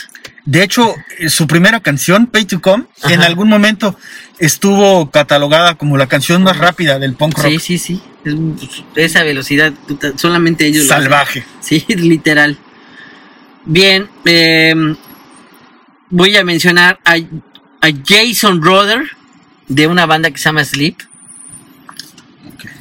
Es una banda, obviamente, Doom de los 90, que hace unos años también los llegué a, a- a conocer, no tenía el gusto de conocerlos, pero realmente es un sonido más ponchado que Black Sabbath, más intenso que Black Sabbath, más, eh, eh, este, ¿cómo se llama? Más rudo que quizás hasta Black Sabbath, sí, pero es de la, fa- es hijo de Black Sabbath. Sí, sí, sí. Y Sleep todo lo que hace, o sea, realmente mis respetos, mi admiración, porque lo que hacen está muy cabrón. Hay un disco de ellos que se llama, creo, Jerusalem, ¿no? Que Sí. es como una rola de una hora, sí, una... sí, sí. Sí, sí. Realmente yo no los conocía, los conocí hace unos, hace un par de años igual, Ajá. y realmente ahí me volaron la, la tapa de los sesos. Realmente dices, no mames, qué chingón está esta madre. Y obviamente una de las cosas que te das cuenta que son tres, que hacen de esos tres hacen un chingo de ruido. Sí, sí. Y realmente cómo manejan, obviamente, el sonido Doom. Sí. Porque vas, vas Muy encontrando. Sabbath. Sí, sabe muy Sabbath. Pero mm, no. A veces hay, hay rolas en que sí van, tienen una velocidad o un tempo. Y de repente cambian un tempo un poquito más lento. Pero- ¿Más? Sí, pero eso es lo que hace que, que el Doom sea magistral, cabrón. Ok. Esos largos tonos. Y a, y a la, y a la vez, esos, cam- esos cambios, hacerlo un poco más dinámico. No, no, está muy cabrones. Sleep es de las bandas, de, de las últimas bandas más favoritas que, que tengo. Yo nomás recuerdo haberlos visto en alguna época, hace muchos años, en MTV. Y no me encantaban. De hecho, me daba mucha risa el video que vi. Porque ves que el baterista está... Nomás falta que esté su, su roadie ahí sosteniéndolo en la banquita para que no se caiga. Sí, a ese nivel, a ese nivel. Pero sí conozco, en- tú entre ellos, varios de mis amigos más cercanos les tienen mucho respeto. Sí, están muy cabrones, la verdad. Sí, no sé por qué no los escuché en su momento, pero ahorita que los escucho, mis respetos. Muy bien. Vas, toca. Híjole. Mm, buena pregunta. La verdad yo tengo ganas de, de hablar de Igor Cavalera, pero pero Igor Cavalera Sí, está, sí tiene mucho, sí es muy respetado, ¿no? Sí es muy reconocido. De, de hecho, ya está en la lista. Ok, bueno, entonces vamos a, voy a meter a su sustituto inmediato, a Roy Mayorga, Ajá. el que fue el, primer baterista de Soulfly. Ese, a mí ese primer disco de Soulfly, 22 años después de haberlo escuchado, me sigue gustando muchísimo. Sí, se me, me. Esa mezcla de ritmos que pasa de tocar eh, medio rapero, medio funk, Sí, sí, a sí. tocar cosas brasileñas, a tocar cosas tribales, a tocar hardcore, y lo hace de nuevo, súper orgánico. Yo creo que Soulfly no hubiera alcanzado el nivel que tuvieron si, si no hubiera estado Roy Mayorga con ellos. Sí, no sé si toca en el segundo, la verdad. He escuchado muy poquito después de, de, de Soulfly, después de ese primer disco, pero es que ese primer disco es de verdad una monstruosidad. Fíjate que el primer disco de Soulfly no me atrapó. El ¿Neta? segundo, el segundo fue el que más me llamó la atención. El Primitive, ¿no? Y el, tercero, sí. Pues te digo, yo del el Primitive lo he escuchado un par de veces. Hay una Es que canción. es más salvaje, cabrón. Seguro que sí. Hay curiosamente, hay una colaboración de Sean Lennon por allá Ajá, con, sí. con este con Soulfly, hay una que se llama The Father's Song, creo. Sí. Hay una canción que sí escucho mucho de ese disco. Una que se llama In Memory of, Ujú, donde Max nada más hace algunas cosillas y hay unos güeyes ahí rapeando Ajá. que suena muy bien. La batería, la música está así como, la batería sobre todo está así como industrialosa, Sí, claro. pero, pero suena bien, suena muy bien. Ok. Algo más que aportar a. No, Roy, Mayor, Roy Mayorga ya no. Ok, no sé por qué no lo has dicho, de verdad. Pero no sé si te lo voy a quitar de tu lista. Brad Wilk. Sí, de- me, de- me lo quitaste, sí, pero... Es que te estaba esperando que lo dijeras. No sé por qué te había tardado tanto. Ya, dije, le, le- le di chance. Pero Brad Wilkes, neta, es de esos bateristas de que Imprescindibles. es que lo que hablábamos, eh, Dredge son cuatro, a empezar. Y suenan como un pinche ejército. Sí, cabroncísimo. El punch que tiene este Brad Wilk en la batería, el tiempo, el tempo que lleva, el que hablábamos como Chad Smith, sí, lleva ese tres cuartos, esos, y Ujú. esos movimientos y esos tempos tan chingones, cabrón, Ajá. que dices, no mames, este güey va, es ahora así como que esa, ese, esa, ese son, es bueno, como lo decía Paco Guirobo, ¿no? Nosotros nacemos, desde que nacemos tenemos el latido del corazón y ese, y ese tempo ya viene de alguna manera en, en tu consciente y subconsciente. Y esa precisamente es lo que hace Brad Wilk. Te mueve esas fibras internas, ¿sí? Y enseguida es- ya vas escuchando un redoble o vas escuchando... Porque es de las cosas, fíjate que nunca he encontrado así como que una... Este... Un, re- un ¿Cómo se llama? Remate un remate o algo así que, que tenga Brad Wilk así largo, sino son movimientos precisos, cortos, pero hacen su Van chamba. donde tienen que ir. Sí, exactamente. Sí, sí, sí estoy de acuerdo. Pues la verdad, sí estaba yo pensando sacarlo, pero bueno. Pero bueno, está bien. ¿Qué puedes decir de él? No, pues aparte de que me, su estilo me vuela la cabeza y que sin él Rage Against the Machine probablemente no hubieran sido lo que fueron, es toca igual otro que tiene mucho swing. Es así, lo, lo- puede tocar agresivo y tocar, vamos, la diferencia que existe de Brad Wilk con muchos bateristas posteriores que mezclaron el rap con el rock es que te das le cuentas a leguas, cuenta a leguas, perdón, de que Brad Wilk creció escuchando funk y se ha escuchado discos de rap.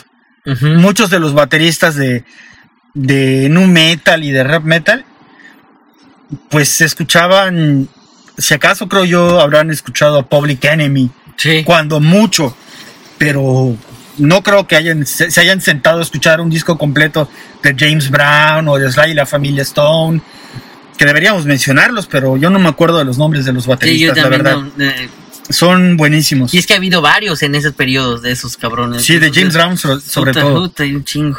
Sí, y bueno, pues yo insisto, Brad Wilk es de los mejores bateristas de los 90. Yo creo que... Sí, sí, sí. No, ya de la historia, cabrón. sí, Ah, sí, la verdad es que sí tiene ya, razón. ya, ya de, la, de la historia. Muy bien, Bien, eh, voy a mencionar a una, a una chica.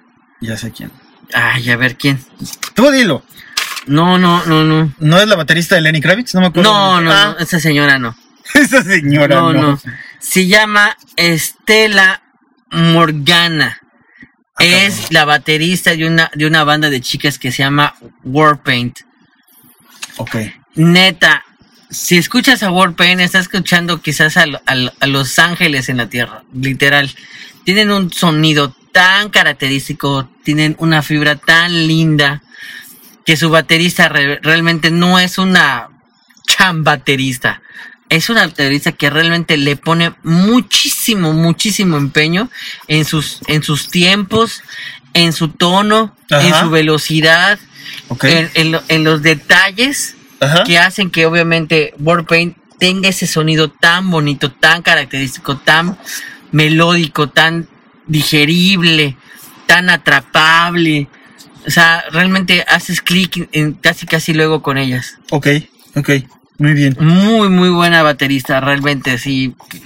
Chingoncísimo. Híjole, hoy sí se me acabó, se me acabó rápido la, la- la lista porque. Porque sí, los bateristas que más me gustan, la mayoría son bastante reconocidos. Charlie Benante, ¿qué tal? ¿Quién El de? Anthrax. Fíjate que es de los no reconocidos ¿Ah, sí? de la lista que no, no, no, no mencionar. Es que ahorita vamos a hablar de una lista, pero ahorita Ok. déjame- Fíjate que de, nada más para mencionar eso, de las, no sé, 20, 20, 30 listas que revisé, solamente Ajá. lo mencionaron una vez. ¿A Charlie Benante? Sí, ¿Es en serio? de verdad, Qué grosería. de verdad. De verdad, la gente de. Bueno, ya para que terminar, te vamos a pasar esa lista. Nada más quería mencionar, por ejemplo, el baterista de Radiohead, Phil, eh, se llama Phil Selway. No me acuerdo, pero sí. Me gusta mucho lo que hace. Sí, sí. Sam Fojardo, que es algo, algo así, que es el baterista de, de, de Interpol. Ok. Eh, Robbie Stembler, de una banda que se llama Olden Witches. Ajá. Eh, Travis Owen, que es un gran baterista de una banda que se llama Weed Eater. Otro de los que más me gusta se llama Sultan Cheney, que es un baterista de, de Bisnail, Ok. que hace mucha... Ay, ¿está eh, en tu lista Tommy Lee? Sí, Ok, entró en esa lista. magnífico. Y otro baterista que se llama Shannon Larkin, que estuvo con Candlebox, Y con Godsmack. Godmack y este, Ugly Kid Joe también. Fíjate que hace poquito empecé a escuchar a Godsmack. Ajá. Y si bien no me desagradó, se me hizo como una mezcla entre Alice in Chains Sí. y el Metallica del disco negro. Sí, sí, sí, eso es Entonces, eso. como dije, No. como que ya esto ya lo escuché mucho. Este, sí, sí, exacto. Y alguien que yo quiero que hables tú de él, porque lo conoces mejor que yo, el baterista de The Roots. Uy, fíjate, no he escuchado mucho de The Roots. No mames. Sabía que me ibas a decir eso, lo siento, pero la verdad no, no, les he, no les he prestado tanta atención. Sé que son unos musicazos de las pocas Sí, sí, sí. bandas de rap que, que tienen este, Músicos. músicos en vivo. Sí, sí, sí. Es Questlove, creo que es el baterista. Sí, sí. Últimamente he estado viendo que hace DJ sets. La verdad, he estado más clavado en otras, en otros aspectos de- del rap, pero lo poquitito que, que he escuchado de Roots, sí, la verdad, Está, está muy cabrón. La verdad, es sí. otro nivel. Es otro nivel. Verdaderamente es otro nivel. Bien, entonces mira, vamos a, a mencionar, ahora sí que vamos, no sé eh, cómo hacer la dinámica, pero son, son bateristas, realmente son un chingo de bateristas que están ahora sí que en el Olimpo, son dioses, otros semidioses, y vamos a comparar A ver, qué tal, si realmente son el nivel. Échale, compadre. Órale, se llama Mario Duplen- Duplenter, que es el baterista de Gorila. ¿Has escuchado a Gorila? No, unos italianos que tocan metal. no. Pues este se llama Mario de Plener, que está. Nico McBran, Uy, el de Maiden. el de Maiden. Claro, Realmente, fíjate que Maiden me gusta mucho. Y lo que hace este güey en los remates y en, lo- y en los contratiempos y en los tiempos, la verdad, mi respeto. Sí, sí, sí. Vinnie Paul de Pantera.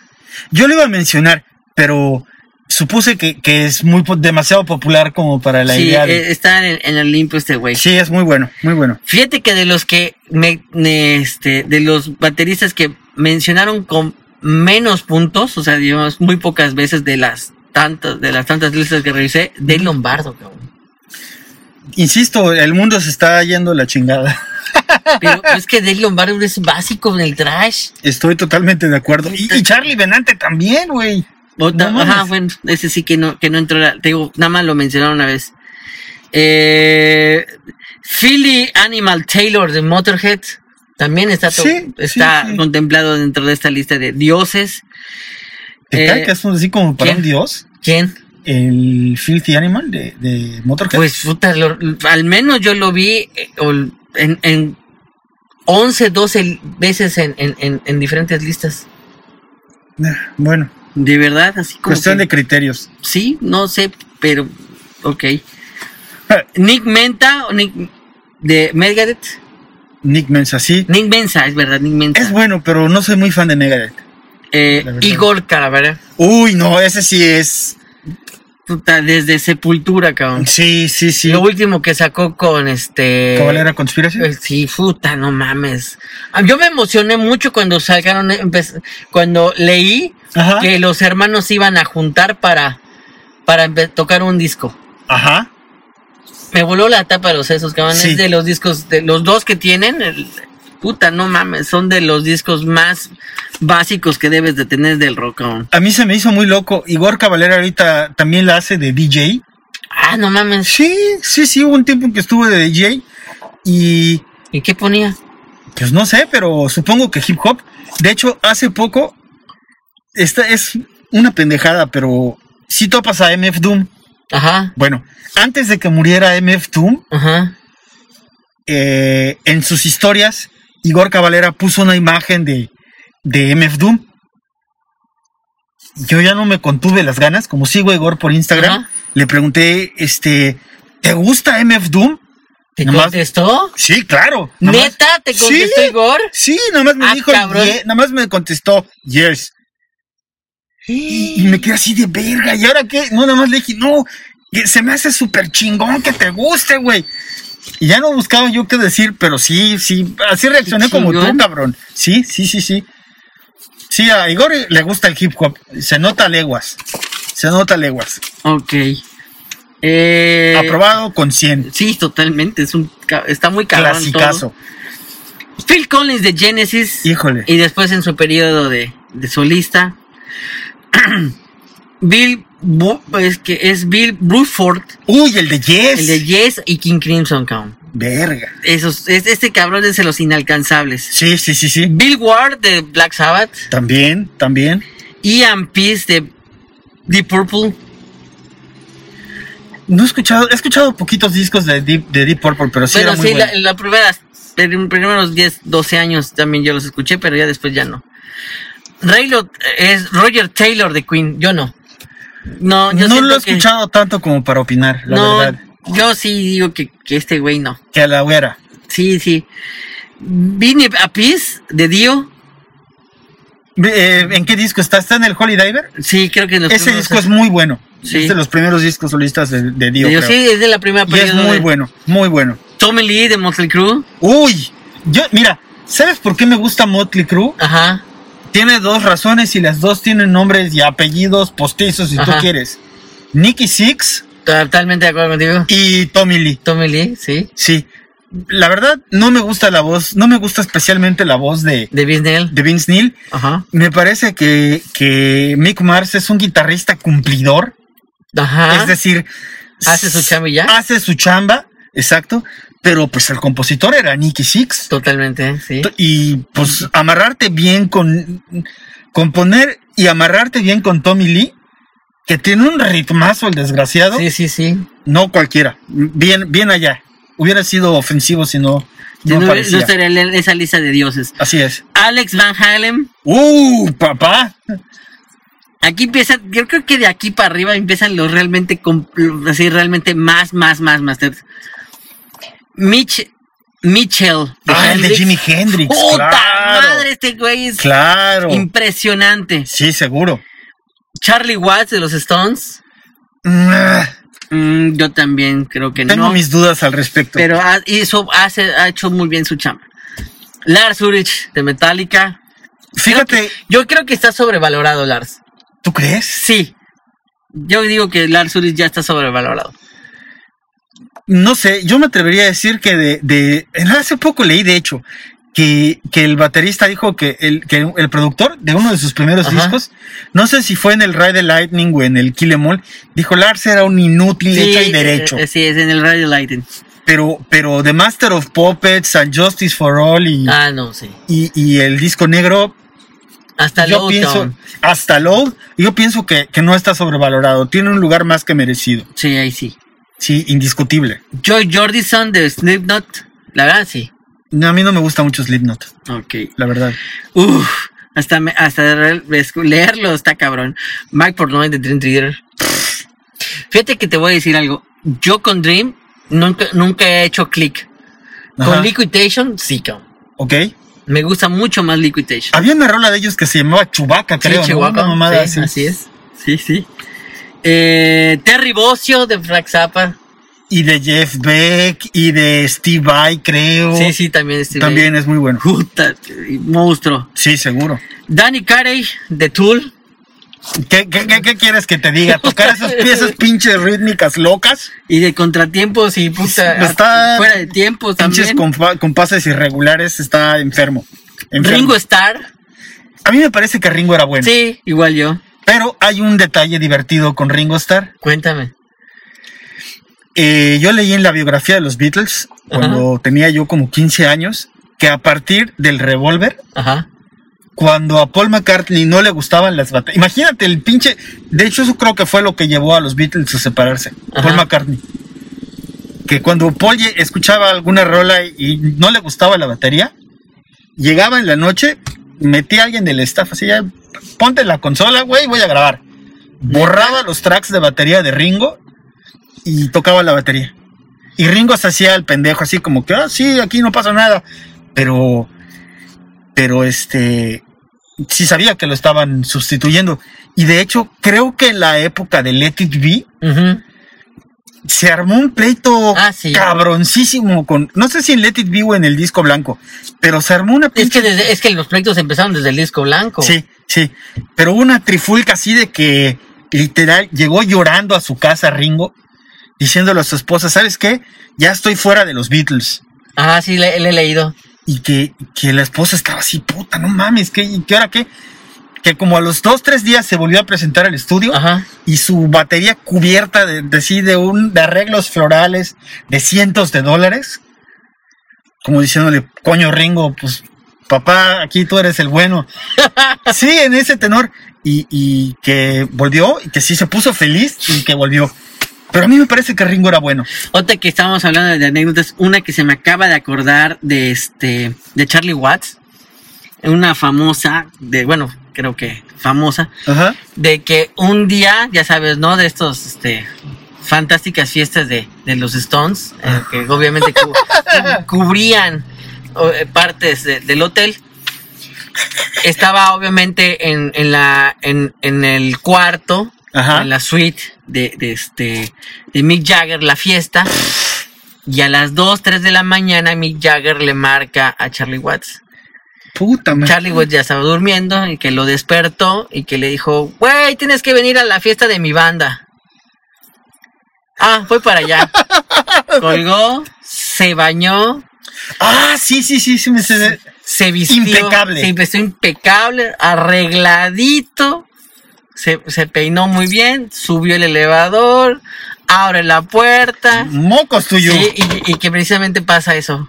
Le abre la puerta Mick Jagger. ¡Eh! ¡Bienvenido! Descontón en la nariz. putazo a la cara de Mick Jagger, descontazo, y le contestó, no es tu banda. Sí, a huevo, a huevo. Sí, y una de las cosas de Charlie Watts es que toca mucho jazz. Sí, claro. De hecho, En la última gira que estuvo Stones en México, después del concierto, Charlie Watts se fue a tocar jazz a un, a un, a un lugar ahí. Obviamente llegó de improviso, llegó y llegó, oye, ¿puedo tocar? O sea, ¿cómo le vas a pues. ¿Cómo le vas a decir a que no a Charlie Watts. Sí, sueño, señor. Es más, todos fuera del lugar a la chingada, se va a subir a tocar Pero Charlie que fíjate que entre la fecha que tocó este en México a la que después la siguiente fecha era en Cuba. Ajá. había como cuatro o tres días de diferencia. El Sí. caso es que Charlie Watts no solamente tocó una noche, tocó tres noches ¿En México? en el DF, Ah, pero chingón. que obviamente le dijeran al dueño, usted no puede mencionar que va a tocar Charlie sí, Watts. claro. Que obviamente que Charlie Watts llegaba como hasta la una, dos y media de la noche, que nadie sabía nada y se, y se pues, sentaba. ¿Y sabes con quién tocaba eh, las noches? No. Con el, con el saxofonista de los Stones y el que es el bajista de los Stones. ¿Con Bill Wyman? ¿Sí? No, no, no, Ah, no, no, con el, con el sustituto. con el sustituto, el, seg- Ok, el morenito, no me acuerdo. No me acuerdo, no tampoco. Que también lleva ya, ahora sí que cumplió ya 20 años con los Stones. Sí, sí. Pero que estos tres son Se echaban que- sus tríos sí, ahí. y con el tecladista también. Órale, qué bien. Que, qué esos- bien. que eso que es de las cosas que hace Charlie Watts en ah, lo primero que averiguo, oye, hay un lugar aquí para tocar jazz. Que es lo que primero pregunta Charlie Watts y ya es como que sus Acá- escapes. Acabas de recordarme, leí un- una biografía de los Stones hace unos añitos. Y al principio a Charlie Watts no le gustaban los Rolling Stones. los Era odiaba. tan purista del jazz Sí, sí, sí, sí, que se ve que voy a tocar con estos pendejos. sí, sí. y sí. que supongo que estuvieron chinga y jode, chinga y jode hasta que dijo, bueno, ya está bien. Eh, toco con ustedes, a la verga. sí, sí. Bien. Eh, de Ringo Starr, vámonos a con Chad Smith. Ya habíamos hablado de Chad Smith, de los Red Hot Chili Peppers. No le podemos echar más No, flores no, no, porque se nos está- acabaron en el está- primer Está turno. cabroncísimo. Stuart Copeland de Police. Uf, Puta, no mames, cabrón. Creo que es de los primeros bateristas que, que ya después empiezan a hacer todo el, el El gran. Sí, sí, realmente. cabrón. pero pues el cabrón es era baterista de rock progresivo, Ajá. le daba le da chingón al jazz. Fue The Police fue de los primeros grupos en Sí, mezclar sí, sí, el reggae con el Ya, con, el, rock. Con el rock, con el punk, sí, Sí, sí, no, Stuart y además Stuart Copeland compone. aparte. Sí, sí, sí, no Obligatorio, obligatorio. Ok, Dave Grohl de Nirvana. Obviamente. Eh, Sí, sí. Ok, No me entusiasma mucho, pero sí. ok, aquí vienen los mejorcitos. A ver. Ginger Baker de Cream. Puta madre, cabrón. Padre de muchos, quizás, así literal. Literal. Si, si no fuera por él, cabrón, el rock no sería lo que hoy es. Sí, sí, sí, sí. Jade Mood de The Who.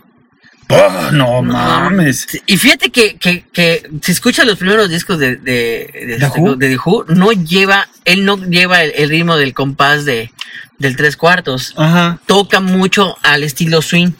Ajá. Sí, porque también la, en, la posición de sus baterías hacía muchos movimientos tipo swing. Ajá. Ok, este te lo dejo a ti para que lo menciones. Porque ese fue en ese, ese me partiste la madre. ¿Qué, ¿Qué decía? Vuelven a repetir, yo no lo puedo decir. Yo no, a ver, Aquí está, güey. a ver, espérate. A ver, no, pues no veo nada, güey. Neil Peart, cabrón, Neil Peart. No mames, cabrón. Arriba del progresivo, cabrón. No puede Del ser. rock, punto. Sí, cabrón. No, es, esa es de las pinches muertes que uno dice, no mames. Sí, sí, no hay justicia en este mundo. dolió el, el 2020, maldita sea con eso. Sí, sí, sí. Eh, y obviamente, dentro, antes de mencionar al que más se repitió en, la- en las listas que, Que es el dios de dioses. Fíjate que sí, pero ahorita te voy a dar un detalle. Fíjate que ahorita voy a mencionar unos, unos extras A ver, que se llama Benny Benjamin. Fue, ba- fue baterista de Stevie Wonder cuando era muy joven Stevie Wonder. ok.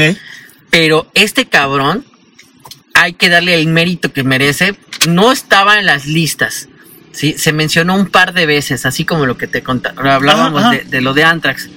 Pero este baterista, si no hubiera sido este güey, el Motown y, el, y, el- y después lo que se El fue, funk, el, el soul. funk y el soul, no hubiera existido gracias a este güey. Se llama Benny Benjamin. De verdad, es de las cosas más.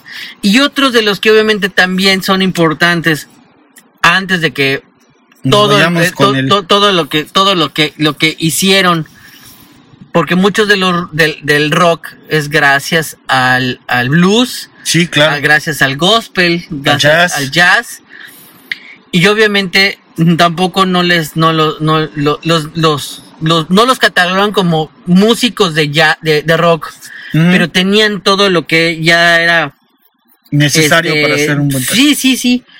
Que se llama eh, Jane Crappa, Jim Krupa. Uy, Jane Crappa y Buddy Rich. Que no son catalogados como rock. no, son sí, jazzistas. de ya hecho, son jazzistas. jazzistas en, en el género de, de Big Band, en el género Ajá, de, ajá. de- de este De swing. de swing. Pero estos, cabrón, hoy son. A que no básicos. adivinas qué comparten Dave Grohl y Body Rich. Porque sí comparten algo. Puta, ni la menor idea. Tanto Dave Grohl como Body Rich se echaron un duelo de batería contra Animal, el baterista. Ah, es verdad, a huevo, sí, sí, sí. No recuerdo tanto el de Body Rich, pero el de sí, Dave Grohl es el de Dave Grohl es épico. Sí, totalmente. Literalmente es una mamada, es épico. Ok.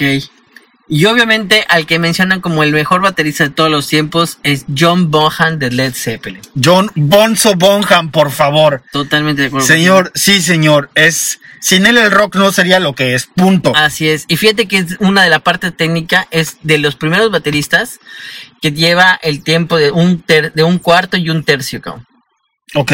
Sí. Sí, sí, sí. Por la posición de que de lo que hablaba de Bobby Rich, que obviamente la posi y de, y de, De Keith Moon. y de Moon, que la posición de las De los tambores. de los tambores. Él no, él cambia la cimba, la posición de las cimbas, el brazo cruzado Ajá. y, el, y es el que lleva el ritmo de un tercio, un, un cuarto, Ajá, tres ah, cuartos. Sí, es el, él, él es el, sí, el que hace todo ese cambio musical, posición, que lo cambia. Además, creo que tiene una de las baterías más sampleadas de la historia. Todas. Eh, la intro, no, la intro de When the Levy Breaks, de Led Zeppelin. Uf, la han sampleado cantidad de Eh. gente. Ice-T, los Beastie Boys. Creo que hasta Bjork. Quien tú gustes y mandes, Ujú. ya sampleó a Bonham. Sí, De que, totalmente. que esté creo. metido a la onda del DJ.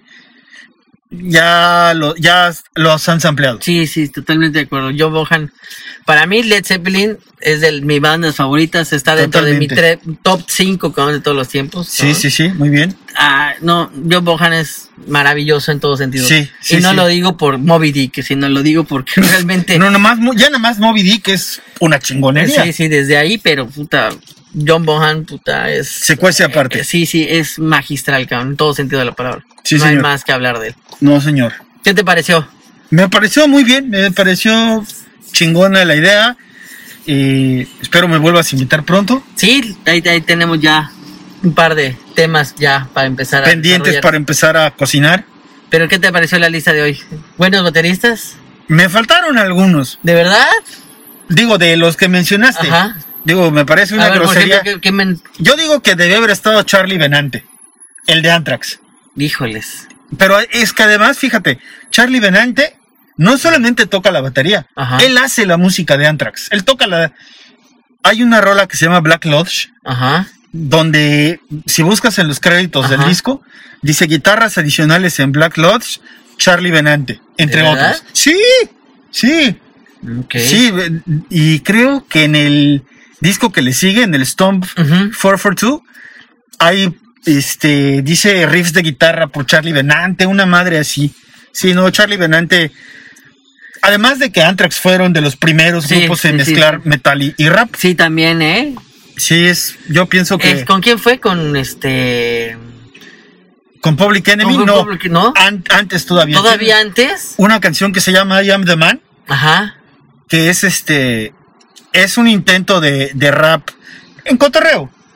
Un poco onda Beastie Boys, un poco onda Ron DMC. pero está buena. Es, fue el, de las primeras canciones de, de rap y metal. Eso sí no lo sabía, fíjate. Sí, es, de hecho sacaron un sencillo donde salen vestidos como Ron Ah, DMC sí, en sí, la portada. Es verdad, tienes toda la razón, ya me acordé de Se ven cagadísimos. Imagínate al pinche Scott Sí, Ian con su pelo largo, vestido como integrante de Ron DMC. Sí, sí, sí. Está muy cagado. Sí, sí, sí. Y no he escuchado tanto a Max Roach, que era un baterista de jazz, que era de los más importantes además. Lo que sí sé es que tenía un nivel técnico muy bueno y exigía que, que, este, que no lo dejaran solo en los momentos. Y ya ves que de pronto en el jazz está el solo de sax Ajá. y luego el solo del piano y se van de- quitando instrumentos. Sí, sí, sí. Él decía, Nel, si toco, ¿por qué yo tengo que tocar cuando el bajista está soleando? A la chingada, todos me tienen que acompañar ustedes. Ah, cabrón. Sí, y tocaba muy bien. Ten- tenía cosas, tenía cosas muy chidas. ¿no? Lo poquito que lo he escuchado, pero mm, faltó ese, faltó Sean Kinney de Alice in Chains. Ah. Pensé que lo ibas a mencionar. Yo pensé que tú lo ibas a mencionar. Pensé que iba a estar Matt Cameron. Matt Cameron. Pensé no- que, fíjate que yo pensé que sí ibas a comentar también cuando hablabas de. Yo de- pensé de- que- de Irons. Sí, sí, no. Yo pensé que, la verdad, pensé que fue, ahí va el mea culpa. Yo pensé que Matt Cameron, como estuvo con Soundgarden y está con Pearl Jam, Ajá. pues iba a ser así como de los más reconocidos, ¿no? Ajá. Entonces, por eso no lo mencioné. Un poco ¿Qué- por Bueno, eso. ¿qué dirías tú para complementar a Matt Cameron ya? Pues es que aquí- yo no puedo decir nada de Matt Cameron. Matt Cameron, las cosas locas que hizo con Soundgarden, con Pearl Jam, hay rolas en las que él toca la guitarra o las ha, ha- compuesto la música. ¿Qué te digo? El cabrón canta y canta bien. Además, eh, la que fue el sencillo de The Fixer, del disco Backspacer, la música básicamente es de él. Órale. Sí, no, Matt Cameron es un músico muy completo. ¿Qué otro baterista? Yo, yo creo que ya. Ya. Bueno. Yo, yo ya yo expuse ya creo que todos los que a mí me gustan, más los que están en esta lista de, de los más, o sea, más, más, más así, los, los bateristas más importantes de la historia. Muy bien. Bueno, pues yo, este, Benny, muchas gracias. Gracias a ti. De verdad, qué chingón poder platicar de esto contigo. Y pues nos espera, los esperamos en el siguiente episodio de desde la cápsula del chango cósmico. Un fuerte abrazo a todos, denle likes, Compartan. eh, compa- compartan, suscríbanse. Gracias. Invítanos a las pizzas. Pronto, pronto invitaré a las pizzas.